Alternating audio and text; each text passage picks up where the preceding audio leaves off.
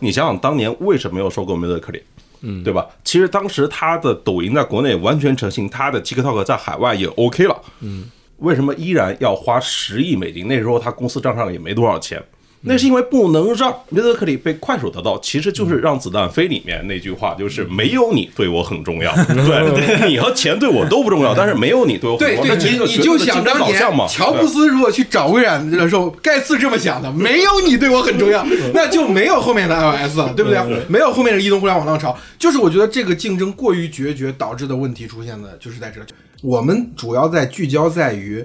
解决的是不是这个世界上有什么？是解决这个事情跟我有没有关系？对吧？这个事情如果它很好，但是他妈在苏华手里 没那么好了。对对对，对我我就不行，我非得让这个事情发生在我手里。所以这就导致了大量的资源被投入在已经被验证的市场上进行重复的投资。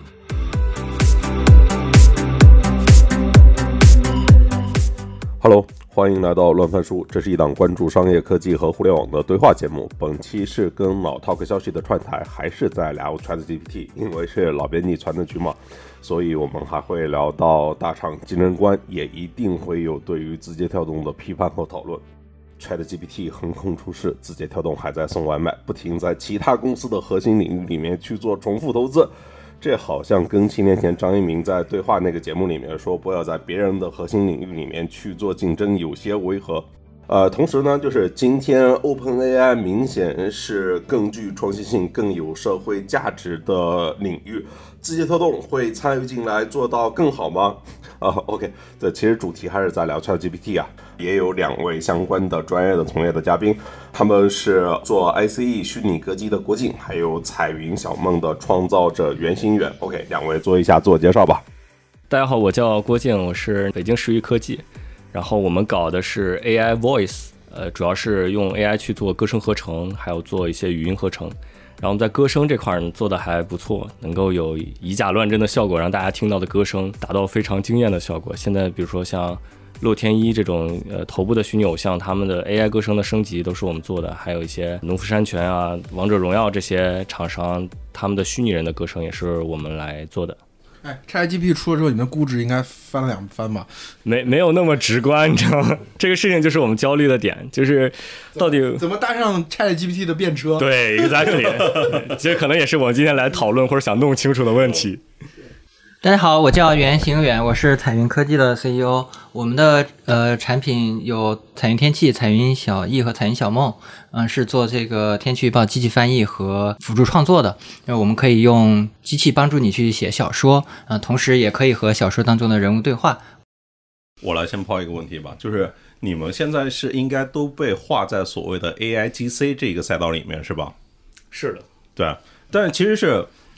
A I G C 跟这个 Chat G P T 它是一回事吗？或者说，呃，因为我这几场聊下来，感觉到就是用 A I G C 这个词来，就是用创作式生成内容这个词来概括这个浪潮，好像有点太片面、太小了。就跟这个 Chat G P T，它其实它核心是在那个 A P I，是在 G P T，不是在 Chat，对吧？就以后也以后也可能有个代码的一个 G P T，然后有可能其他的 G P T，对吧？呃，其实核心是在 AI，不是在那个内容生成。对对对，这这个我我要不先来说说。哎，这样我跟你说，抛来这个问题很高屋建瓴，咱们先说一个更直观的，其实跟他的问题也相关。嗯，就是你第一眼看到 ChatGPT 的成效的时候，你的反应是什么？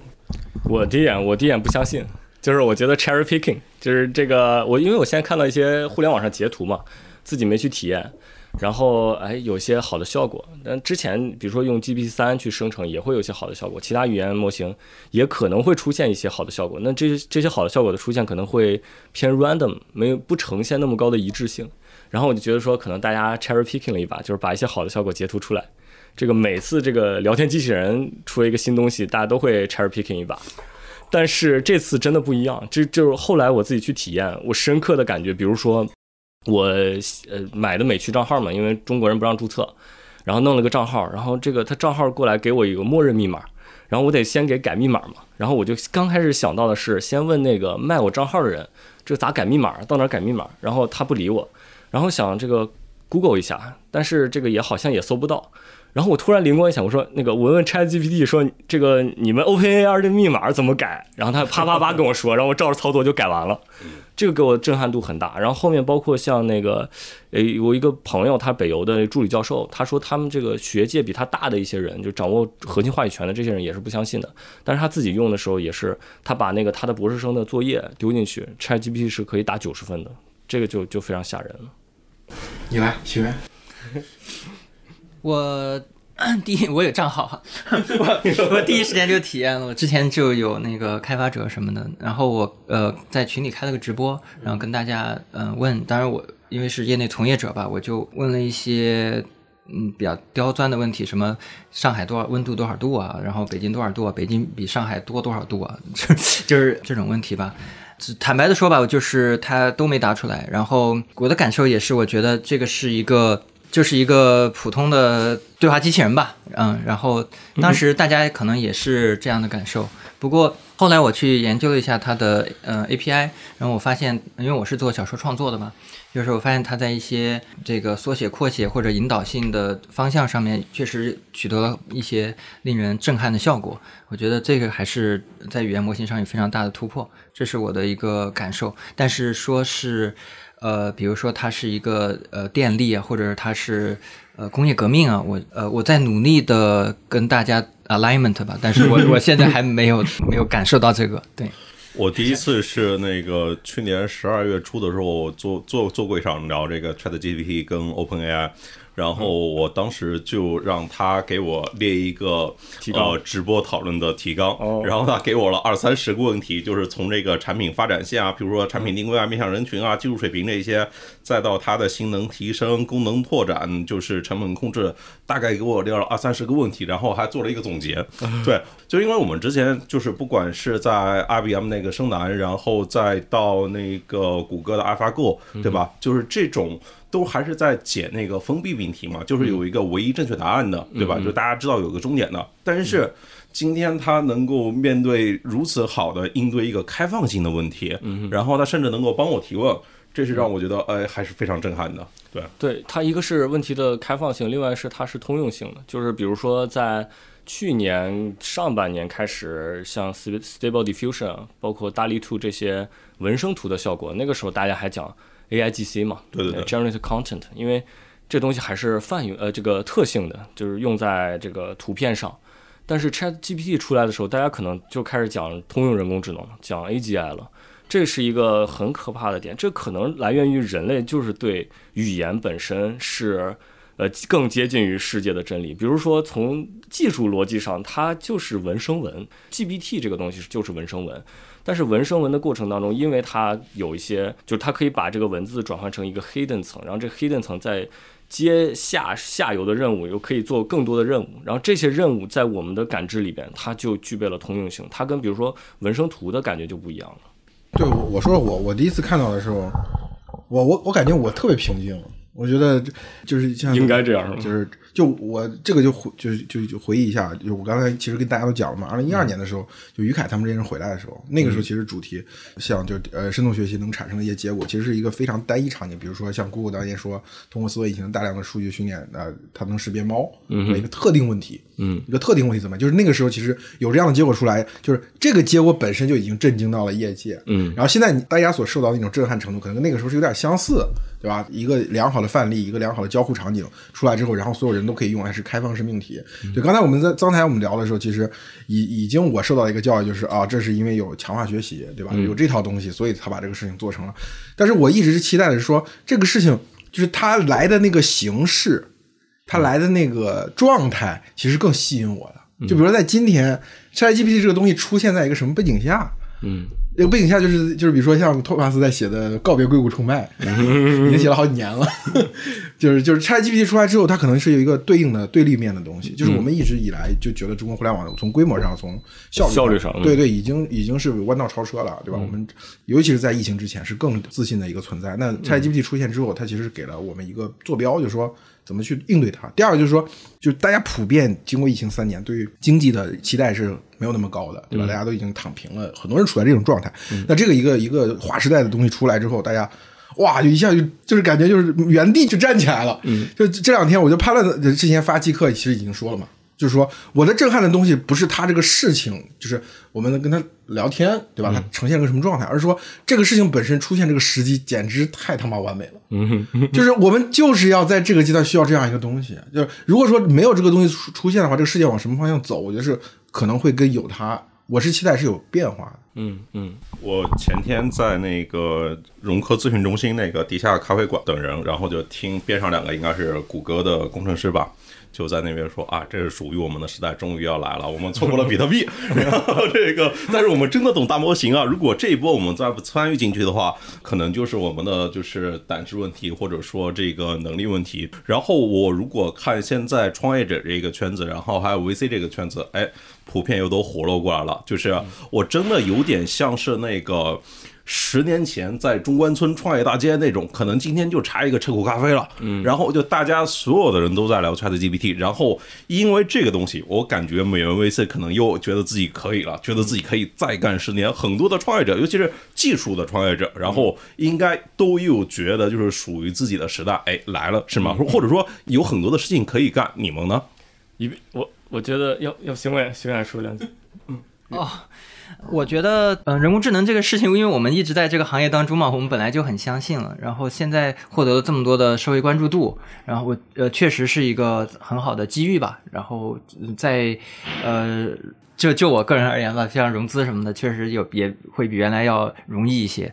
嗯，就是嗯，也是希望中国创业者可以抓住这个机遇吧。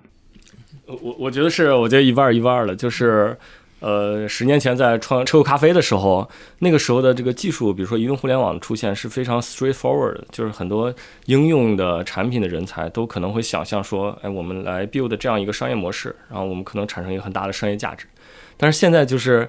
像我，我就可能只代表我个人，或者是一些从业者，包括我前段时间跟我那个北邮的那个副教授的哥们儿聊天，大家都有个感觉，就是在 Chat GPT Demonstration 这个 GPT 三作为底座可以达到如此好的效果之前，大家都觉得可能不至于成这样。这个东西做出来之前，大家觉得不太能想象得到它的 alignment 能达到这么好。比如说它的上下文的对话，包括它对逻辑的推理和它对这个知识的广泛性，大家觉得不太，就是有点儿有点懵。然后接下来自己的事情怎么跟它结合？比如说我们也在搞 AI，但是我们搞的是可能特定领域的，我们是那个 voice 领域的 AI，怎么能够跟大模型的底座在这个时代的新的 paradigm 上面产生这个新的化学反应？这个事儿怎么做？这个可能是我们比较焦虑的。那那你可以放眼，比如说现在互联网人才，那可能大部分互联网人才讲互联网思维的人，可能还闹不清楚这件事应该怎么做，怎么下手呢？这个其实是中国呃创业者普遍的焦虑，我觉得。哎，我记得你上次跟我说，说能搞大模型的事儿，整个华人世界只有一千个人。这个是那个谁郑毅说的，不是我说的。我当时说，我说行远就可以搞，给他一千万美金就可以搞。对，为什么？一千万美金就能搞，不是说这个训练都非常贵嘛？然后那个芯片其实大家都搞不到这种，就是硬件的，就是成本，然后人力的成本就限制住了呀。就是你看 DeepMind，然后 OpenAI，就是他们的那个团队的薪酬都高的离谱啊。这个东西我觉得有时候不一定要有太多钱就才能搞定，就是很多科技创新是一个点子上的创新，就是直白讲，就是我当年就是呃一个人就。单挑那个中国气象局十万人嘛，就是中国气象局中央财政拨款三百亿预算一年，然后我我有多少呢？然后我要做那个分钟级、公里级的降雨预报，然后时空精度提高一百万倍，那我有多少钱？我我一个一个月五千块钱工资对吧？五千块钱自己吃对吧？就是 那那然后一台那个呃 GTX 七六零训练，就就一一万块钱搞定。嗯，买机器就就就干呗，这是想什么呢？然后那个没资源怎么办？找呀，就是你你算力资源是可以，算力资源那么多比特币那个玩意儿，你可以搞，你可以去跟他们谈啊。你你想些办法嘛？就是你如果觉得没算力，那就没算力。那但是如果你要想去解决这个问题的话，你发行一个什么？我们发行一个币叫 AGI，然后那个其实 不是 BDC，我们叫 AGI，然后那个去找这个全球募资，然后给 AGI 做出来，给你给你百分之二十。我我开个玩笑啊，就是等 AGI 做出来的时候，买了这个币的人就不会被这个 AGI 干掉。就是 就是啊，这开个玩笑，这这是各种方式，我们都州传票。对，我你都可以，你这个想法真的可以啊。这个这个 Web 三跟 AIGC 完美融合，就是就是说，你我们可以通过这个方式，呃，搞到就就是你想你想要用便宜的方式搞算力是有办是有办法的，你要去思考怎么去解决，而不是说你你看着有一个非常高的门槛你就不做了。我觉得很多时候别人拉出一个很高的门槛，你不一定都要信的哟。就是说，有可能是人家放的烟雾弹，说这个东西它需要几万人来搞定，就是有。可说一个人能搞定的和说一万个人搞定的可能都是烟雾弹，就是它中间可能存在某一个东西能够能够把它搞定，就是你不要不要被它不要被它吓着了，我觉得。但不对啊，你刚才说的我理解是这个。现在国内创业界明显是把它当成是一个 iOS、安卓，或者说把它当成一个推荐引擎、短视频这个级别的机会。但你刚才说的可能是在墨迹天气，然后是在就是类似于这样的一种，就是它是一个属于非常边缘的赛道里面，你获得了某种指标型的领先。对，但今天大家就是看的。就谁会看一个具体的赛道呢？no no no no no，不是这么回事儿。就是说，那那个指标型的领先是我当年在我当年的这个资源之下所做出来的事情。我说的是，像小梦这种东西，我们还拥有一些更加宽泛的东西，比如说自然语言编程的。国家专利。其实它是一个可以通过驱动小说人物去做各种各样事情的一个一个通用型的技术，但是我觉得从我们做的辅助创作到达一个通用的问答的内容，就像刚才我们说的有问答的 alignment 呀，但是我们也做了那个呃 reinforcement learning from human feedback，就是这这就是这这个技术我们是我们是做了的，就是有一些底层的基座技术是完全可以可以搞得定。哎，对对对，这儿我想提一个理论问题，我我我估计潘乱也很好奇，就是说。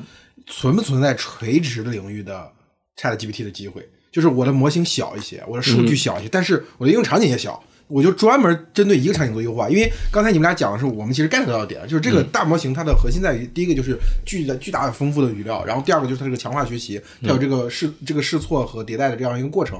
那像比如说你刚才说网络文学，可能是一种应用场景，对吧？可能还有其他应用场景，所以。这个就是中国互联网之前的一大优势，就在于我们在细分赛道里面的优化，嗯，对吧？就把别人的整体的模式拿过来，然后我们再做一个小一点的东西，嗯，然后这其实，在呃像阿里、腾讯这些公司做到很大之前，其实中国互联网就这么干的，嗯。那我意思是，是不是有没有可能 ChatGPT 出来之后，我们又变成这种状态了？我觉得显然不应该做做这种事情，就呃，就像郭靖的那个个人合成，其实我们就是全球第一，就是那个海外的人的为了用他的软件要学汉语拼音，你知道吗？对，就是日本人要学汉语拼音，用它来唱日语歌。我们早就已经不再是什么 copy to China，我们是 copy from China，就是实际上别人的东西都在抄他的。就是像那个就是 Dreamly，还有我们做的那个软件也是在也是有英文版的，就是写作在写作的上面是可以直接打对攻，然后。也不算打对攻嘛，就是全球舞台大家共同表演嘛。就是我刚才提到的，就是我们还做了那个机器翻译这样的事情，它也是一个激烈竞争的领域吧。就是在当年是一个具体的激烈竞争的领域，但是你在这个当中其实是一个确实有一个成本的问题，就是你如果你用大模型去做的话，现在一次输出大概是，比如说一句一句话大概是三毛钱，嗯，那那我要去做一个文章的翻译的话，可能。我翻我翻译一篇文章，可能下来就要好几块钱，然后这就是这这还是有有一定的成本的。当然，如果说你翻译的质量不错，那可能这成本是能接受的。但是很多很多时候有可能是，比如说我作为一个学生，我要看好多好多论文，然后我一一个月可能要几十上百块钱来来来做这个，我可能就有点承受不了。就是那那我为什么不用一个专有模型，在这个领域它用更小的参数，还有可能能得到更好的效果？对，我的意思就是这个，就就这个可能性是存在的。嗯。呃，我觉得这个是存在的，那就其实就意味着垂直领域的创业的机会嘛。嗯。这不一定哈，这这有这就有有有一种观点说，那个通用模型因为有更多的知识，然后能够在专有领域做的比你更好。但是就像是那个英特尔芯片和那个 FPGA 专用芯片嘛，就是你你搞一个电冰箱、洗衣机，你不需要去上一个英特尔芯片就就能搞定。而且就像是高通，它在做移动的芯片，它就比那个英特尔的芯片的这这个场景做得好。就是在不同的场景下做不同的功耗比的一个一个东西，这是一个我觉得还是有可能的事情吧。对，其其实这个刚刚邢远说的专用模型是指，比如说我们从头开始构建一个更小参数的专用模型，比如说就在论文写作或者是小说写作。但是刚刚那个老编辑的意思可能是说，比如说我们在这个底座之下。能不能发展出来一些那个在上上层 layer 的一些一些专用性的东西？这个其实我的感觉是因为我我也看了 ChatGPT 这套技术，然后我感觉是 ChatGPT 本身就是 GPT 三的一个相对的专用模型，就是它的那个 R。Chat 只是一个 API 嘛？对，首先它的核心最核心的目标是倒不是 Chat 这个形式，是在问答的过程当中，它要保持足够高的 alignment，且它的那个立场要足够中庸。这件事情本身就是它定义的一个可以理解为垂直领域。那这件事情咋干的？就是刚刚说的那个强化学习，就找一堆人来标注，标注到呃有问题，然后他写答案，然后 pre 那个 fine tune 这个 GPT 三，然后再做一个打分模型，然后让这些专家呃让这些专家来标打分，呃这个问题好坏的打分，然后最后做一个打分模型，使得 GPT 三在这个 Chat 任务下能够获得更一致性更高且更。就是之前听您那个播客更温良的那种感觉的一个答案，这个其实，比如说我们用同样的思维去同样去做一套，比如说用 G B 三去回答。声学问题的呃问答机器人，或者回答医疗问题问答机器人，这个逻辑是是走得通的。但是目前问题是这个 G P 三它没有开源嘛，就是 只是个 A P I。对，叫 Open A I，结果马斯克不也吐槽吗？对，这个这个其实是是 挑战了中国移动互联网的早期成长的轨迹，就是没有开源的安安卓怎么办？哎，对，但是但又说说回来，就是刚才邢远说的那个观点，就是我们在从业者，就是我们天天搞这些算法、搞这些机器的人眼里。我们是能够实打实的看到说做哪几件事情，我们也能把 Chat GPT 搞出来的。这就是我为什么说我说我们能搞出来，就给他一千万美金，他也能搞出来。当然他们搞 NLP 多一点，我们可能不一定，但是总是感觉能搞出来。但是这个这个是去年年中，当时我还呃就不知道能不能说啊，但跟跟某个投资人聊天，然后我问他，我说当时当时没有 Chat GPT，我说为什么中国搞不出来 Stable Diffusion？他说：“因为中国算法工程师不强。”然后我直接就愤然离场了，然后回来跟那个 行员吐槽：“我说这是算法的问题吗？这明明是人家 Stable Diffusion 在出任何成绩之前，他可能就投了五千万美金就搞算力，大力出奇迹的结果，人家就 believe 这个。当时我的观点是是比较浅薄的，但是我现在回过头来看，不完全是这个，但是就是有这个，但是不完全是这个。”我觉得咱们先讨论这个逻辑，要不然离题万里，或者说 ChatGPT，我跟潘乱确实这个方面，我们俩搭搭不上你俩话，对对对对，我文科生，他不是。对对，这这个我我的我的理解是这样，是是说，就是如果我们把定义为我们在这 ChatGPT 指定的这条赛道上没有美国人跑得快，就是把它当做一个既成现实，然后反过去反推，就刚才你提到那个逻辑，可能是投入问题。就我们来讲，为什么我们的中国互联网没有在这个问题上有这么大投入？其实看这个事情，我觉得中国有足够多人看到这件事情。对。但是为什么就是我们的公公从公司这个层面上来讲，从企业这个层面，或者是整整个行业的这个角度来讲，我们好像袖手旁观了几年。嗯，这个是我们我们俩懂的啊，我们俩略懂一点的，所以我们来讨论这个问题好吗？呃，我先抛砖引玉好了，就是刚刚咱们喝茶的时候聊的，就说那个硅谷精神到底是不是在这个反硅谷崇拜的这个浪潮里面？其实我觉得硅谷崇拜一直都在啊，就是当时我记得。一七八年，那个全中国互联网人才组团去拜访那个 Elon Musk，这里边有，比如说像有梁建章，有何小鹏，就是有有好好些个大佬吧，具体我是谁我忘了，呃，但是当时这些人每个人的公司的市值都比 Elon Musk 的那个那个特斯拉要高，哦，但是他们就排着队。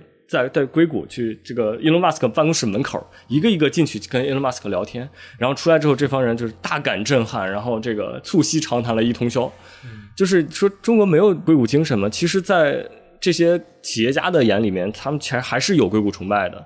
但是为什么他们回到了中国，就还是不得不面对这个激烈的产业竞争、生存竞争，然后以至于没没有办法去搞那个，因为当时他们去特斯拉，主要是因为伊隆马斯克搞了特斯拉，还有搞了 SpaceX 这两个事情，觉得这种改变世界、改变地球、改变人类的这个命运的这些事情，就是他们呃非常敬佩。但是回来之后就还还是没回来之后就开始做这个中国的特斯拉了嘛，开始造车了嘛，没有都没耽误呀。没有啊，当时张一鸣也去了，然后拍了一个合影，说他那个最尊敬的企业家就是马斯克。对，那个时候马斯克的估值是三百亿美金。嗯，这个是让让让。那是二零一五年的三百亿美金啊。对，但是其实那张一鸣他们都比他高，就是二零一五年，一五年那 TMD 加起来都没他高。啊，对，二零一五年确实还没有没有那么高，没到没有不至于那么夸张。对，但是我我你说这个点，我也确实觉得，就是说。当然，我们现在已经不太喜欢说这种这种所谓的美美国出了什么一个东西比我们强，让我们反思一下自己。这个这个这个这个这种反思文学好像大家已经不流行了。那所以我们就具体问题讨论一下，就是就我们为什么不舍得在这这上面投入？呃，其实我们刚才已经聊到了，这么多年真正在这个事情上投入的李彦宏孤独的投入了很长时间，然后呃，阿里达摩院投入了一段时间之后，很快又。又要求达摩院的这个盈亏平衡，又把这个东西并到阿里云里面去，就仍然从商业来考量这个事情。就是大家为什么只能从商业上来考量这个事情，而不能从更长远的事情？就是我我我刚才讲那个例子，就我二零一二年的时候在关注深度学习这个议题，然后像国内这批人一开始，他们的刚回来的时候接触的第一批采访记者里面就有我，像比如说于凯。我上次有一个汽车记者跟我说，他跟于凯哪年就认识了，但是我在心想，我可能再早七年，就他完全没有做地平线这件事情的时候，二零一二年刚回来的时候，就那个时候，我我我感觉到的是说，是不是我们应该开始跟硅谷一样，在这这种技术上做长线投资了？我以为那是一个开始，结果那是个结束，嗯，对吧？其实百度这个事情后面我们看到，因为百度自己在后面移动转型的失利，对吧？他也在这个投入上大大缩减，最后只有一件事情他愿意愿意投，就是自动驾驶。对吧？因为这个事情是有明确的资本市场对标对象，对吧？有明确的应用场景。其实我我刚才提那个问题的时候，我特别想问一下，就你们觉得是不是有些人会觉得在 ChatGPT 出来之后，会觉得自己入错行了？就比如说那些做自动驾驶的人，其实他们用的技能和和和硬件什么都是很像的。没有没有没有，我告诉你，我这个做自然语言的人，我在想我是不是入错行了？但是你今天觉得自己是否入错行了吗？对吧？对呀，对，就因为 ChatGPT 出来就是搞 NLP 的，就是好像就显得尴尬了，对。对，搞 NLP 的就是说，我靠，你这么多年干的啥是吧？你你这你这玩意儿，这个人家做的啥，你做的啥是吧？你是不是这么无能？你在干什么呢？对吧？对，做自动驾驶肯定也会有这种自我怀疑。嗯，对对，其实就是我我的意思说，要自我怀疑，你可以你可以一一一直怀疑下去，就是它它是一个围城的问题，对。那但当然也有很多人说这是这是那个自然语言的春天嘛，就是我我觉得刚才其实他那个老编辑提那个问题，其实是我我觉得还是比较好回答，就是因为其实是大厂嘛，其实不只是中国啊，这个问题就不要推到中国了，美国也是也是一样啊，就是你一个商业公司到最后都得务实一点啊，讲究效率啊，你不能就是老是无止境的那个去投入嘛，到最后多少要。要要商业回报的，对吧？然后就是，但是像是 ChatGPT 这一件事情，它其实有点像是那种，就是没有一个目的性的，它不是从一个具体场景里面出发的，它甚至是一个长征型的那种。对，我不知道目最终的目的地终点在哪边。嗯，当然他们最初也划定了几个大的方向啊，但是跟我们这种就是围绕场景来做的是很不一样的，对吧？我觉得可能是。一个就是资源分配的问题吧，就像刚才提到的那个投资人，可能就就觉得中国可能本来就就不行，然后你你说你要去做这个基础科研，你怎么去募资呢？对吧？你说我要去做我要去做 AGI，这是非常困难的。但是就就是在这样的情况之下，本人就是那个拿着天气预报的利润，那个在从一七年开始就一直在搞这个这个不挣钱的 NLP，然后那个那个呃一八年一一一九年的时候，在那个 MS Marco。病的那个数据集上面，就是做那个，就是做搜索问答那个数据集上刷到世界第一。但是这个东西仍然不不挣钱哈。然后做彩云小梦一个 AI 辅助创作工具，我其实你以为我是找到了场景吗？No，不是的，是因为这个这个东西它它刚好是能做，就是它这个比较有意思，比较好玩，所以才去做这个工作的，就是是一个探索型的项目。其实我想说的是，并不是所有的中国公司它都是属于那种一定要去有这个明确的目的去，然后有有挣钱追求 RI 的。我我明白这个道理，就是但是问题就是。就是那些最大的公司的人脑子里他不这么想，对对，这这其实是一个很，就是我们的竞争导致的是更更务实，竞争上更决绝的这种。就是送外卖嘛，对吧？这两天不是流行一个段子嘛，就是那个 阿尔法狗出来的时候，百度在送外卖，然后那个 ChatGPT 出来的时候，字节跳动在送外卖。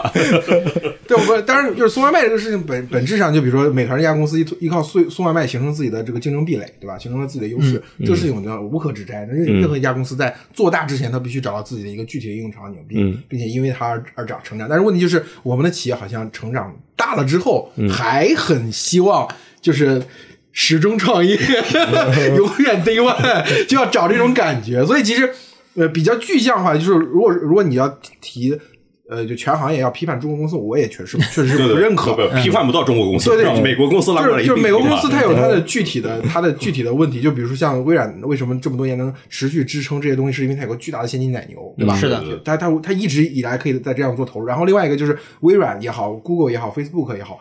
美国的公司总是在有一段时间内去大量大力的投入这个呃这个深度学习也好，还是还是说这个 AI G C 也好，它的技术的储备一直是不断的，这个人才也一直在这个池子里面。嗯，虽然可能他今天去了微软，明天去了 Facebook，对吧？但是这个这个氛围是一直在。但是我们是，然后最后这个池子还有一个人才库，大家有个人才库一直在。但是我们就是他只有一两个人在一段时间内想过要投入，然后这个东西可能某一个时间段它就咔，嗯，他就断掉了。嗯，所以我觉得这个其实是很不好。然后。呃，从另外一个方面来说，就我们的竞争会导致不信这个的人胜出。嗯嗯，对吧？就是我上期那个潘乱讲那期节目的时候，其实已经讲过，比如说他具体讲某家公司，对吧？嗯，可能投入这个东西不是很多。嗯，对，我觉得这个是就是我们的我们中国互联网的竞争，我认为最后总结下来就是过度竞争。而在这个过度竞争当中，就产生了一个最大的公司，可能就是字节。嗯，就他的方法论可能影响到了非常多的公司。就是我最重要的是在高成长的增长的领域进行坚决的投资，大力出奇迹。就是。过去可能是这是就在潘乱写呃腾讯没有梦想的时候，那时候是一个他独有的方式方法，但今天某种意义上变成一个互联网上的对共识普遍使用的方法，所以这就会导致全行业都在进行在在别人已经验证好的这个商业赛道里面进行大投入，互相之间竞争，然后导致所有人都没有安全感。就就比如说达摩院为什么就突然就要求要盈亏平衡？那因为阿里的位置不稳了。嗯。当然，你位置不稳，它不可能像微软一样，Win Windows 躺在 Windows 的现行奶牛上，一直不不断这样投入。所以从这个角度上来说，我觉得首先从客观上来说，是中国整个互联网行业的呃过度竞争，我觉得是这个这个东西。然后，但是从主观上来说，是有些具体的人在这个事情上发挥了更坏的作用。凡事都要批到自己的跳动啊。呃，也未必了，就是其实是我我觉得有时候真的是一个商业策略的一个选择，就包括，呃，我就记得那个呃，应该是乔布斯吧，刚回苹果的时候说要跟盖茨合作，对，就是因因为让想让他把那个 Office 放到那个 Mac 上面，对，然后他忽悠盖茨说，你看。我们 Mac 加上你们 Windows，我们加起来就占有全世界百分之百的那个市场啊，对吧？那盖茨肯定心里面想，我操，老子占百分之九十七，你他妈占百分之三，对，大概这个数字啊。就你但但但看今天就是微软，它其实也是啊，微软它做病的时候，它的那个市场占有率，搜索引擎占有率只有百分之三啊，谷歌占百分之九十以上啊，对吧？然后这个搜索引擎是谷歌核心的那个利润的来源嘛，对吧？所以说。就是微软做病，它肯定是要打掉谷歌的那个商业化的收入的，以及它的想象力的，对吧？这不管谷歌跟和不跟都非常尴尬。但是微软它的核心已经非常清楚了，它的核心是那个云计算，是那个生产力，是平台啊，对吧？这些是它的核心，搜索引擎不是它的核心啊。但是。就是通过这个事情，可以把谷歌的那个估值和利润打下去。那个现在云计算市场的第三名就没有可能再去向云计算里面再去增加更多的投入了。我就觉得，这就像当年那个京东打当当的时候，妈，我核心是我三 C 啊，我利润高，我打图书薄利的，我就补贴。你当当更不跟？没办法跟了。嗯，对，我觉得很多时候其实也都是这种商业竞争的这种导向的。但是就是问题是，硅谷他做这个事情，他做不绝对。就比如说刚才呃熊远提到那个逻辑，也有可能把 Google 打醒。对吧？不过可能在搜索上，他可能很多年没变了。那那经过这个事情，他觉得，哎，我要迅速的、坚决的出招。就像新月还说，呃，你举个例子，那 Office 就是当年那不是说这个 Google 也也想搞这么一版嘛？出了 Google Docs，对吧？然后结果呃，微软一发现，哎，这个模式好，我们就改成 Office 三六五了。对。但是我觉得那个决心完全不一样。你看，Google Docs 到最后投入就那么点人，我操，我飞出一个小组都比他人多。对对，是这一方面就是主观上，我们的企业家对竞争这个事情，他有没有那么决绝的那种信念？嗯。第二就是有这么决绝的信念，你到底成功了几次？就是这个成功者会鼓励整个市场在走。就比如说你你在你基于竞争这个理念，你决绝的投入，最后发现他妈的投入打水漂了。嗯。对不对？不就是李彦宏老师吗？这个百度嘛，那百度其实人家一直信 AI 啊。对，我但是我不我还不是不是说百就是就是说关于 AI GC 或者关于这个这个技术领域的这个投资，我只是说在对方的阵地上，嗯，去做巨大的投入，让燃烧对方的现金流，燃烧对方的商业收入，然后通过这种方式来进行商业竞争这个事情。就是我说美国人也会干这样的事情，美国公司也会干的事，只是一个是从主观上，他没有中国的公司和中国的创始人这么决绝，就这么狠。第二就是。他成功的例子不是那么多，就对于市场这个影响是没有那么大。但是比如说字节跳动在电视上的成功是非常成功的，就它是个非常大的成功。那这个其实这个非常大的成功，不但会鼓励他自己，对吧？我在比如说后面后面教育啊、硬件或者今天的这个这个本地生活上面，他再次进行这种决绝的投资，他也会鼓励其他企业也这么想，嗯，也这么看着别人的碗里。所以最后这个就是互相。就是这就卷起来了嘛？哎，那这么说，假设这一把那个微软成功了，那是不是会号召整个全行业在这个基础科研上进行决绝的投资？就是因为算卷出点好的结果。我们的卷是这样，我们卷不鼓励大家做这种。这种长期的技术的投资，就就鼓励大家就是看准别人已经培育的市场。其实我前两期节目讲了一个很核心的问题，就比如说，就华为怎么看待小米跟理想的？其实他们就是在在这个一个模式创新者在定义了发现了市场之后，他们在你的渗透率百分之二十到百分之五十中间这个区间半渡而击，就是果断的资源杀进去。小米其实真的被华为打残了嘛？这是很很明显的事实嘛？那那那今天的新势力。他们的呃增长已经也低于这个整个比亚迪整个行业的增长。对对，比亚迪是个例子，华为也是个例子。就是华为再次来一次，如果这次再成了，我都怀疑是不是还有以后还有模式创新者能挣到大钱了。嗯嗯嗯。呃，也不一定，也还有科技创新嘛，就是也不就是对，所以模式创新不行，咱们都来玩科技创新是吧？小米，所以在您看来，小米和这个新势力它都是模式创新，是都是模式创新为主导啊。或者是有一个确定性的东西，解封闭问题的创新嘛，可以这么说。而且都是有特斯拉在前面，几个人都是特斯拉的第一批中国的 Model X 的车主嘛。嗯，就像你刚才也提到，都排着队去去硅谷，对吧？敲了敲了马斯克的门，对吧？这个其实就我说，呃，美国的呃美国的技术本位，美国的那个硅谷的本位，可能确实是技术或者说一些创新东西。但我们的本位，我觉得今天，尤其在经过二零一四年的互联网大并购之后，嗯，就是核心，我们今天讲中国互联网最能够形容中国互联网的那些思想的。嗯，火花对，一个是比如张爱明，是经叛乱总结出来的那些东西，然后也可能是王兴自己在饭谱上写那些东西，就是他的事关什么的，他事关就是如何看待竞争，嗯。就是今天大家其实最认的其实就是规模啊，你像前些年其实都是以亏损换增长为规模啊，就哎你看二级市场奖励什么嘛，对吧？就是阿里巴巴其实一直想着怎么更好赚钱的，对吧？但是二级市场我肯定要看谁增长更快，就奖励拼多多嘛，对吧？然后其实一个是这个，另外还有一个就是你如果说到张一鸣的话，我觉得还有一个案例应该提，就是在竞争这个策略上，就是其实是你想想当年为什么没有收购梅德克里？嗯，对吧？其实当时他的抖音在国内完全成型，他的 TikTok 在海外也 OK 了。嗯，为什么依然要花十亿美金？那时候他公司账上也没多少钱。那是因为不能让梅德克里被快手得到，其实就是让子弹飞里面那句话，就是没有你对我很重要，对，你和钱对我都不重要，但是没有你对我对对，你你就想当年乔布斯如果去找微软的时候，盖茨这么想的，没有你对我很重要，那就没有后面的 iOS 了，对不对？没有后面的移动互联网浪潮，就是我觉得这个竞争过于决绝导致的问题出现的，就是在这，就是我这样讲，就你刚才说非常对，就是这正是我想说的一点，就是说我们主要在聚焦在于。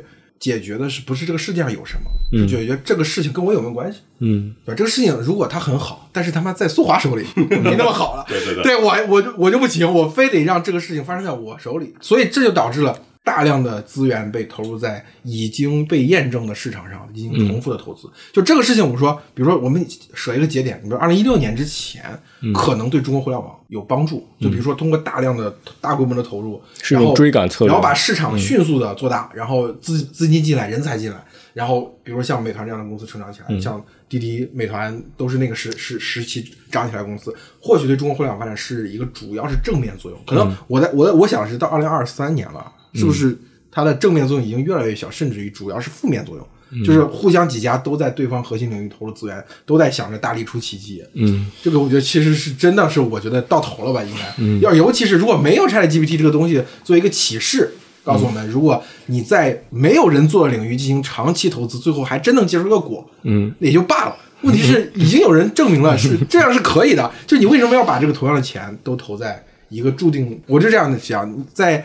字节的电商做起来之后，他进行了好几次的这种投资，嗯，好几次领域投资，其实加起来也不少钱了。如果用在早用在计算上，早用在训练上，是不是我们也也有 Chat GPT 了？但是呃像字节，其实它也在一些呃非常前沿的地方投资，就包括那个什么医药啊，什么就是这个化学呃之之类的东西，就是其实是是有一些相对比较坚决的投资的。然后然后刚才你说那个事儿，我你刚才说中国我们要有梦想嘛，对吧？那 ChatGPT 证明了有梦想是能能有结果的。对。那既然如此，那我们是不是就我们不应该去考虑我们再去抄一个 ChatGPT，而是应该去考虑我们是不是也可以在某一个其他领域去进行长期的投资？就举例啊，比如说生物医药或者什么其他的奇奇怪怪的东西，就是或者就在互联网在 AI 领域也有可能有一些其他的东西，并不是说 ChatGPT 就已经盖棺定论了，就是说呃 AI 就已经结束了。如果大家相信还有 Next Level 的 AI，那如果大家有至于在此进行长期投资的话，可能也能开出更多的。啊，是，如果是大家都这么想，这个事情就不内卷了。嗯，对你投你的，我投我的，就完了。但问题是，大家不会相信你投，就是最后你会发现，还还是 ChatGPT 出来之后，我们一下就热起来。但大家刚才。节目一开始讲到的说，整个北京感觉跟回到了十年前一样，对，所有的投资跟创业者就原地诈尸，就这种状态，其实还是因为那边先出了一个东西，然后我们才有想象力。而且大家想象的都是怎么搭上这趟电车，怎么在上面开发新的此时我无比怀念马老师，就是马老师说那句话嘛，因为因为相信所以看见，还是因为看见所以相信？因为相信所以看见，对。把蛋糕做大是是有可能的，我觉得再去做其他领域的长期。是是有可能的，就是就像是网易，它不是做了那个所谓的游戏 Chat GPT 吗？逆水寒那个哦，对，就是这个就是在 Chat GPT 上所做的创新，就是说我们不是说只能够做 Chat GPT，就是你在这个领域的基础上，你可以去把它 alignment 到虚拟世界，alignment 到 virtual world，alignment 到物理世界，做这样的对齐，这是有可能让真正让人工智能往下一个方向推进。哎，你多讲讲，我对这个非常感兴趣。就是据说网易历史上因为加入了 Chat GPT 这个，就把 NPC 变得有灵活。然后据说游戏的流程上了好几个点，是因因为我们在搞这个呃网络小说嘛，就是其实那个网络小说里面给予每一个，其实它是什么状态呢？它就是一个人在什么东西状态下，他要做什么事儿，说什么话，就就是一本小说，就是你你可以理解，就是它就是不断的往往下往下延展的一个东西。那么你有你有没有可能就是通过这种方式就拿到不仅我可以说话，还而且还可以有行为的这种这种机器人？就是然后你比如说我们去玩这个一个一个普通的单机游戏的时候，你经比如说塞尔达吧，你你经常你去砍一个要自己的队友，那个队友可能就没没有反应。对。但是你在真实世界当中，你砍一个队友，队友可能就就就就会就会跟你吵架或者怎样。就是他的是是应该有一个真实的响应，而且很多那个 NPC，比如说在店铺里面卖东西的老板，他就你过去，他说你要买什么，然后你不不管你该做什么动作，他都是你要买什么，这些很愚蠢。实际上我们在店铺里面跟老板可以聊天，甚至于我可以拉他入伙，或者是给他讲一些故事。其实这个就是你是有非常大自由度的空间的。可以有一个更加好的东西，而且。我们需要的是那种千千万万的世界，就是像小梦里面就有什么三体啊，有什么重重世界，就是就是各种各样的东西。然后你可以在里面跟他聊天对话。当然，最好是我希望能够创作出千千万万、千奇百怪的世界，他们里面可以玩可以玩耍。然后在这个过程当中，AI 就理解了什么是呃桌子，什么是茶杯，什么是茶水。就是我昨天做了一个实验，就是在那个 ChatGPT，就是你有什么东西是 ChatChatGPT 在很多领域非常的厉害，但是在很多时。候它其实并不，你考他，他真的知道，他就他他是不知道的。比如说我当时说那个，我想问他知道什么是苹果，然后我就问他那个我的门牙这个不好，然后现现在桌子上有苹果和香蕉，然后我应该吃哪一个？然后他就大大家应该知道吃哪个吧？香蕉。然后他就会说吃苹果。然后然后那个我把一个盘子我在厨房，然后我把一个苹果放在盘子上面，然后我把盘子端到了客厅，苹果在哪里？呃，当然在客厅了，对吧？嗯，这个答对了。但是如果说我把苹果放在盘子的下面，我想问他是对上下的认知，然后我再把盘子端到客厅，嗯，然后他还会说那个盘子在客厅，苹果在客厅，就是他看过的语料集限制了他，就是能够做一些判断，做一些逻辑。但是这么简单的三岁小孩都会的这个世界的认知，他是不会的，就是他他不知道。就是苹果，苹果是硬的，就是它跟物理世界的那个联系没有建立起来啊。对，因为它没有 feedback。因为刚才我们看到了，就是他提到，就是他是专家打分儿、打问答、打系打系统，就是他是一个小孩儿看过了世界上所有的书，对，然后看过了所有的图片，但是他从来没有离开过他那个房间。就是这个这个屌，这个比喻特别屌。然后我当时听你那说那个，我就觉得。啊，其实之前不是就是刚 ChatGPT 出来的时候，很多人转发一张图嘛，说这个这个这个 Web 三和这个元宇宙就凉了，啊，都是 ChatGPT。但是其实你刚才你讲的应用场景，其实是能够让元宇宙回魂的，就把它那个互动性和粘性一下子就就提升到一个真实世界的水平。对。对，而且在这个过程当中，人类玩家去玩耍，就相当于跟这个呃 AI 进行了标注，进行了互动，这个互动就是标注。所以它在这个过程当中，你就可以把虚拟世界的东西越来越真实，然后最终实现一个完全的。呃，自然语言理解就是就是一个完全世界的 physical world 的的理解。我明白你的意思，但是我这觉得就是你不是我，可能确实我的职业病啊，就是 什么事儿都想自己，就是 就是我觉得就是你刚才说那个对于大部分公司来说都不是内卷的，就是说我做游戏公司对吧？我的 AIGC 或者说更以后更复杂的训练模型能够让我的游戏的体验更好，对吧？其实这个东西可以适用在很多的领域。是的，是的，唯独字节。就是 A I G C 这个事情是不是对它可能有一个显著的替代作用？就如果说一个互动性非常强的一个一个 A I 在那里，它给我提供内容，我是不是就不需要现在这个字节这一套推荐引擎这套这套东西了？其实存有可能的。其实字节它就是有今天的位置，不是因为它有推荐引擎，是因为抖音它有全球和 TikTok 全球最大的 U G C 的网络，它这个供应，然后内容的供应，对，就是然后它围绕内容供应做了剪映一系列的工具嘛，然后它的推荐引擎其实为了让这个。就庞大的 UGC 能够更好的被消费出去，刺激更多人在里面来赚。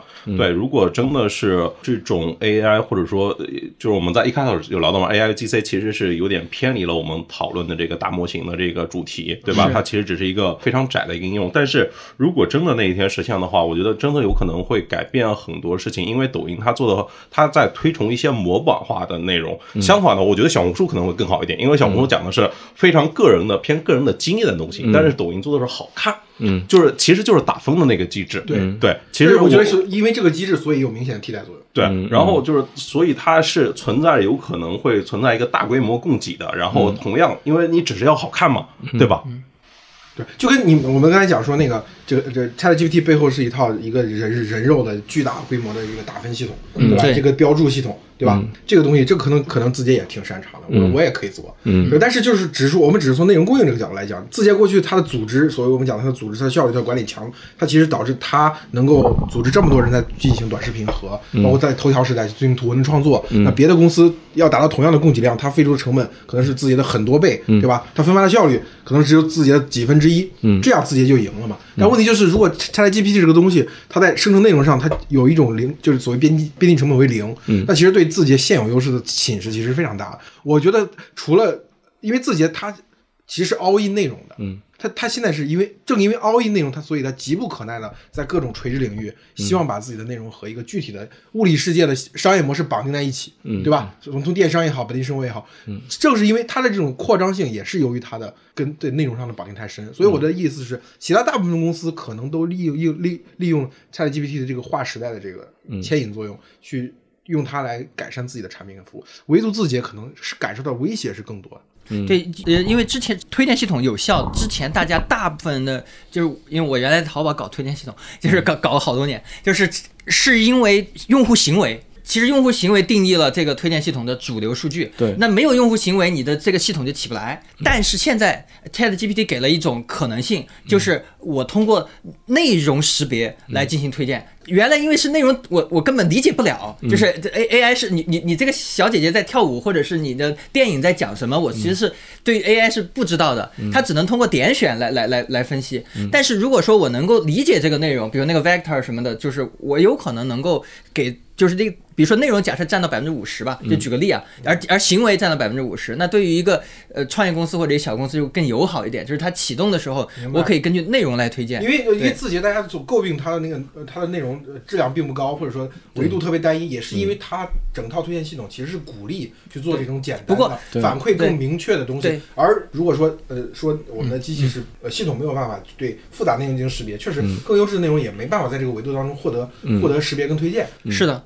就但是哦，你有可能那个字节也拉到这个这个这个吃吃到这这一波红利，这这也是有可能的。对，其其实其实当时一六年的时候，那个做推荐的朋友就跟我说过一个观点，就是那个时候我们问他说，呃，做深度学习去理解视频里的内容啊，这是花儿这个小姐姐，这个不是非常 straightforward 的吗？你推荐效果肯定会改善。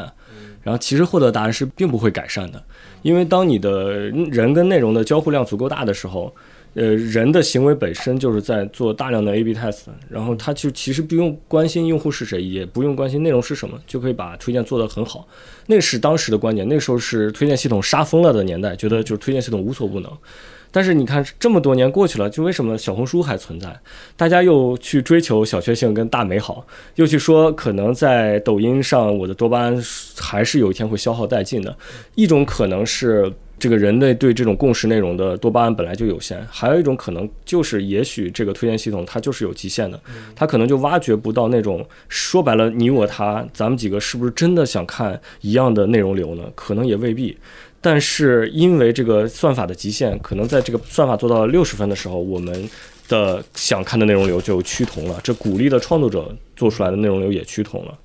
所以这个是，也许这个，比如说 Chat GPT，当然 Chat GPT 本身不行，但是它背后的大语言模型，对大语言模型，或者是再结合结合上未来的这种这个多模态的整合，把所有的世界上所有的一切都变成一个 hidden 层的一个 vector，这样的事情可能真的能够变成一个每一个人都有一个私人助理，他真的给你想看的，给你想学的，甚至让你逃离多巴胺的陷阱，就是你最近想提升自己，他可能也也能理解这件事情。但是这件事情，它又变成了一个就是要开开创新范式的事情。对对，科学探索这个是。这就是咱们刚才说到那个问题，包括从那个深度学习第一波火是二零一二年 ImageNet 的那个 AlexaNet 火了嘛？这个 ImageNet 本身是怎么来的？就是几百万张图片被标注出来，这件事情没有人做的话，这个这个深度学习是不会被证明，卷积神经网络不会被证明有效的。那那我们发现说，就刚才说的一个是过度竞争的问题，另外一个还有就是。在我们在创业者有一个体感，就在中国做事情，总有要被人问到说你的美国对标是什么？前些年可能十年前大家问的商业模式的美国对标，现在大家不问了。就中国有了移动支付，有了这种外卖什么的，大家是你做商业模式创新，没有人问你那个对标，好像中国崛起了，但不是的。做前沿技术的时候，天天被问到的仍然是一个问题，就是美国做同样的事情是什么？你这个东西是不是太过于原创和奇怪了？你你说你是这个世界第一的歌声合成系统，你你的那个证据是什么？你的这个 matrices 是什么？这些都是每天被问的。所以这让我们在中国做事情，可能我我的一个体感就是没有那么多的勇气去开创范式。但是别人开创了范式之后。呃，一旦被证明有效，就是我们更擅长去追赶。而那这个就是我我说的，ChatGPT 创造了一种新范式之后，其实我觉得字节它是有优势在这种新的范式之下。就是我跟你说，你刚才说的标注系统，对，它确实组织大规模的人力进行生产是有更高效率的。对对，这这这字节可以干这种事情，就是只是说，就他现在可能还在盯着外卖，不一定不一定，说不定他内部已经开搞了呢。但我我们我们也不清楚。对对对，是。没有，你想想，字节跳动的本质是什么？是成吉思汗啊！就他妈就是就是太阳底下我都要打下来这种。对他怎么能放弃这个？我不信，我这是巨大的怎么不可能啊？就是他对所有大的东西都有就是最狂热的痴迷。你看他做的所有的业务 都是本着那个就是就是最大市场最大的业务往那那块去做的。所有小业务他就你要说他看不上小业务，这是 OK 的。对，你要说他看不上大业务，那些真正的就是不管他市值大还是用户花钱大，你想想就是从公司。司人就是人的花钱的角度来说哈，就互联网上你你算一下，互联网上最挣钱的就是广告、电商、本地生活全都做，对吧？然后人一生花钱，车子、房子、教育，对吧？他全都做呀。然后你像公司最花钱的，可能就是这套办公系统啊，可能就是云啊，他也全都做啊。这家公司不可能对于有人巨额和公司巨额现金花销的地方，他会视而不见的，在他的那套系统里面不可能。对对，有道理，有道理，对，确实是。会就是字节也创造了一种新的中国公司的范式，就不要再那种过度的竞争、无限的资源投在有限的市场上。然后这个 ChatGPT 吧，聊 不好意思，不好意思，就没必要老黑字节了。就是如果字节一上市，肯定是今天中国互联网最大的公司呀，市值最高的呀。这短时间内成长的奇迹，还是要给它就是充分的肯定的。对，不过 OpenAI 这个物种其实太特别了，它有很大程度上是就是很多个神奇的要素凑在一起，形成了 OpenAI 这个组织。就比如说像 ChatGPT，包括那个呃这种二段式的，先 pre-train 大 model，然后再在特定任务上去 fine tune，然后做强化学习的这种这种 paradigm 是 OpenAI 开创的。但是其实去年九月份那个 Sam Altman 的那个访谈里面，他就说他们其实在不断尝试开创新的 paradigm。那截止到现在，这个大模型、大语言模型这个 paradigm 是不是就是终局？他认为也不是的，就是有未来有很多大量的 paradigm，他接下来会认为像多模态这件事情可能是一个非常重要的事情。那这个时候，比如说。又说回自己，就是他进入这个场去追赶，去沿袭这个 paradigm，他到底能不能成为下一个 OpenAI？我觉得是，或者能够有一个组织成为下一个 OpenAI，我觉得很难的，因为他是要再从开创不断的 N 多个 paradigm，在这个上面就有点像蒸汽机一样，改造第二次、第三次的时候，突然发现哎出现内燃机，然后那个时候才真正迎来了工业革命。这这个可能是我比较比较担忧的。嗯，是，就是你的意思就是大力出不了奇迹嘛？就是这个东西，这个这个，我们假设说，我们做一个假定，我们擅长解决封闭问题。假设说中国人，那这个问题还没有被封闭，就是远远没有封闭。嗯，明白，明白。就是如果你哪怕问张一鸣本人，他也不会认为说他的成功的核心的哲学是大力出奇迹，而是说在对的时间，就是以正确的认知去干对的事情。就是人其实都是时代的产物。这家公司我刚才说了呀，他对所有大的东西有那种痴迷和狂热啊，尤其是商业上嘛。那那就是他还会。Follow 呗，嗯，那必须 follow 啊，对吧？本地生活就是一个已经脱离了线上的东西，对他不会因为这个事情是线上线下，它有多难？我不是说了吗？它核心点是这个事情大不大呀？这个事情，你看他就是不会去搞原创小说，对吧？他就不会去搞原创版权，因为那个东西大压根没有规模效应，他不会去做爱奇艺的。哎，这个这个这个这个我明白，我的意思就是我我是想想想象一下他。今天他是一个什么样的状态？他可能会做什么事？但是我觉得我们可能过度聚焦于自己和他本人。收收一声，收一收。我们讲最后一个问题啊，就是我们俩，就是就刚才讲的 ChatGPT 一个特征，就是所谓大模型、大数据，然后这种这种类似于暴力美学的这种这种方式，包括大量的使用人力进行标注。就我突然想到一个事情，就是其实之前你跟我聊过，说我当时写那个文章主要讲就是怎么做文章嘛，就是在那个当时这个还跟字节确实有关，系当年金字节他们做的那个系列分享，就我去讲那篇稿子的时候，讲的那个稿子它有固定的模式，对吧？你把所有的材料都看了之后，你一定能输出一个好的故事出来。其实我仔细想想，跟 ChatGPT 有点像，嗯，包括咱们俩总结出来那个所谓年轻的记者编辑成长那个故事，其实就是。在一个行业里，当他当这个议题在被外界逐渐抬升的时候，你在这个议题上，你把所有的材料都看了，你把百度搜索里面所有内容看，你把知乎上所有内容看，你把微博上所有内容看了，然后你就变成这个领域的专家。嗯，你觉得 Chat 就是 ChatGPT 会取代我们这个职业？不会啊，就是媒体老师其实还有一个就是非常重要的职能，就是提出蠢问题啊。嗯，对啊，就是他就是 ChatGPT 是需要蠢问题去训练他的，然后以及就是还有一个蠢问题，它背后还有一个非常东西的东西叫那个结构嘛，嗯，对吧？就是得得有一个东西把这所有这些东西给他那个训练起来。如果你不会很好提问的话，他也没办法给你一个非常好的结构啊。嗯，对，对，其实 ChatGPT 现在有点像，或者 GPT 三。有点像那个以以前我忘了一个日本动漫里边一个一个小孩子，就是他是一个天才少年，就他可能呃这个家里边有一图书馆的书，然后全部都阅读完了，然后就会有这个真正的主角就会去问他很多问题，然后在他这里去获得一些。洞见，或者是获得一些知识，然后去帮助自己这个战胜一切。听起来是王语嫣和慕容复啊？啊，对，有点像，哎，有点像，就是就是非常像王语嫣。嗯，但是王语嫣是不能打的，就是他 Chat GPT 到真正能打，比如说他可以去帮助那个，就比如说现在是帮助你解答问题嘛，到接下来就帮助你执行任务，这一步可能需要多模态，然后到 Chat GPT 可以去发起任务，到可以去有动机。这件事情又是就我，所以我刚才一直在讲，就是 OpenAI 它也一直在探索新的范式，新的范式，可能这些新的范式的众多的叠加，才能造成我们真正想象那个 AGI 的真正诞生。那现在其实还还有很大的距离。因为我刚才那个就是对它的认知还是停留在它是在问答这种形式，其实是一个输入输出的这样的一个系统嘛，对吧？这 ChatGPT 目前它还是只是个做题家，嗯，对吧？对，嗯，对。下一层层次就是下一个层面就是它怎么跟物理世界交互。对，其实不只是物理世界，就是先跟信息世界交互。我之前就是跟那个陶文波聊过一次，就是其实是我们如果看机器人的话，其实有两种嘛，一种是那个钢铁侠里面的贾维斯，嗯，对吧？就是他能够执行你所有的任务。另外一种呢，其实就像是那个鹤里面那个马塔塔，对吧？就是可以变成你的恋人。对，就是情感和这个。功能其实还是两个象限的事情。目前 ChatGPT 感觉更多的是走向解决问题功能这个象限的。对对是是，那就是 ChatGPT 它之所以走向这个象限，其实它也是背后的那个就是就呃 reinforcement learning of human 呃 feedback。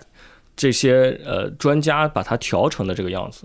就是它其实我们说 ChatGPT 看起来非常的中庸，或者是非常的那个这个就是没有 bias 啊，就是或者温良吧。但是这个中庸和温良本身就是一种 bias，是是帮助他这个 learning 的，就是或者我们叫做刚才说标注了那一万个问题和四万个呃这个问题打分的这些人给他造就的一个一个结果。那其实这再往后，比如说在不同的领域里边有什么新的这个，比如说 bias，我们可以让它变得更像猎人，或者我们可以让它变得更像某一个特定领域，比如说解答一切的这个修脚这个问题。也许也是可以做到的。现在看来，就是我你我刚才听你们，从一开始我就认认认知这个问题，就是说，就是他这个这个强化的强化的学习，其实背后有一套，就是其实是一个人为的干预，嗯，导致他学得出来的东西，就是你刚才说温良，对吧？温良其实本身上就是价值观中庸，价值观中庸就是人类的价值观。他学了人类的价值观，嗯，对吧？至少至少 Open AI 没有说这个这个说 AI 没有价值观，对吧？嗯，就是至少还是说还是认为这个事情很重要，而且在执行层面确实执行下来了。嗯，那就是说这个问题本身它代表的是说，就是 AI 和人之间的关系，嗯，是是这种强关系。那 A AGI 就是大家说通用的人工智能这个事情，有有没有可能完全脱离人的控制？呃，我们其实就是我那场讨论里面，最后有一个哥们儿提了一个问题，就是说 AI 可以自己去探索数学定理的证明吗？譬如说 AI 可以去证明哥德巴赫猜想吗？嗯哼，对，这这个问题很好，因为之前吴文俊呃他就干这个事情的嘛，就是自动定理证明。然后，嗯，比如说 DeepMind，它不是也也去做了这个更快的矩阵乘法。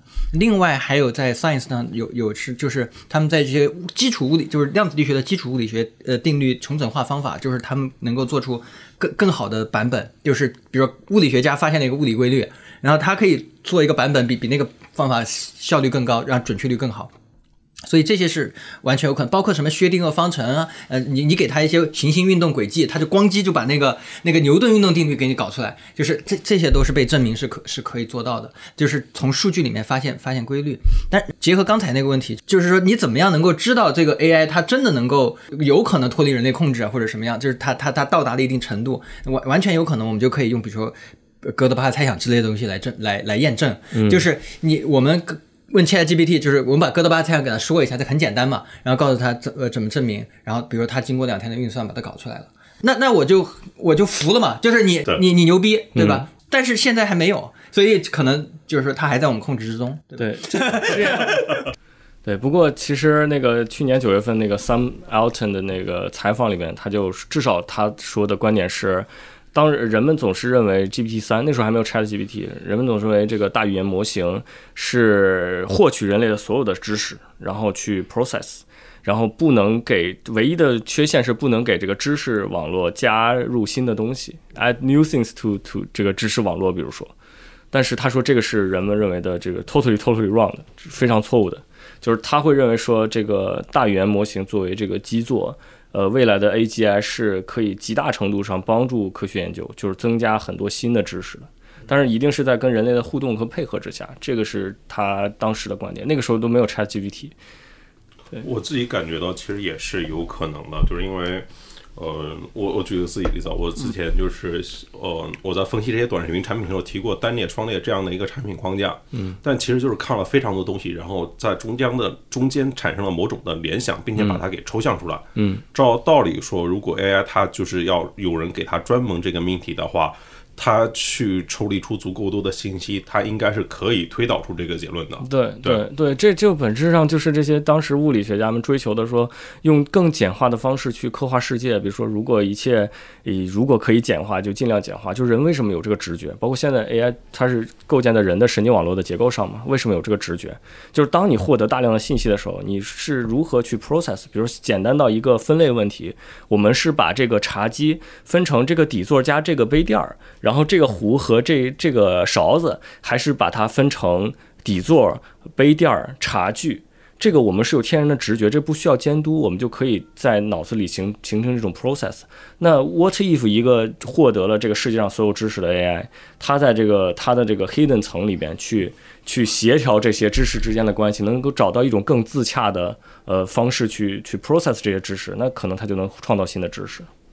我我觉得有一件事情如果出现，会标志这个你说的这个未来的发生，就是这个大语言模型结合多模态，然后能够 process 一切信息之后，它能不能正确预测股价？如果它可以正确预测股价，那证明查理芒格说的普世智慧和一百个思维模型，就是用人类的这种呃更强的抽象能力、更高层级的这种抽象能力的呃，就是真正的失败。因为比如说，我们认为巴菲特、查理芒格这样的人可能是世界上最有智慧的人。那这一天到来的时候，那就证明 Chat GPT 或者是也不是 Chat GPT 啊，这就是这种呃 AGI 大模型可以做到更高的抽象层级。因为你知道，我们人类学习本质上是不断的在向抽象层级向上的过程，就是就跟那个神经网络一样，这这低低层级的时候是你接触的都是比如说像素，然后你在上面是一些这个角点，在上面是这个猫头狗头，然后越来越抽象层级越高，就有点像我们小时候玩游戏，玩那个比如说拳皇，你玩这个出一个大招，你得下前下前拳。后来大家就想，为什么这么麻烦？你出下线下前拳，我出下线下前拳，大家都得把自己的手练成个工具。那为什么不改成你就摁一个钮，我也按一个钮，然后咱们就发招，咱们就在策略上进行博弈呢？这个就是英雄联盟或者是 MOBA 游戏就改成了这样。其实我们这过程也是不断的在这个抽象自己。比如说最开始可能我相信这个记者或者文案工作者。最大的这个能力是要打字打得快，就是要把自己逐渐的变成这个工具性很强。但随着这个打字不是呃问题之后，那就变成了说，那你的这个呃这个信息整理能力，当然信息整理现在也不是问题了，变成了你的这个你的洞见。好，我们就聊到这，这特别正能量的结尾，不用黑字节了。OK，今天就先聊到这边，大家可以订阅、点赞、评论、分享。如果还有什么想听我说的欢迎在评论区互动留言我们下期见。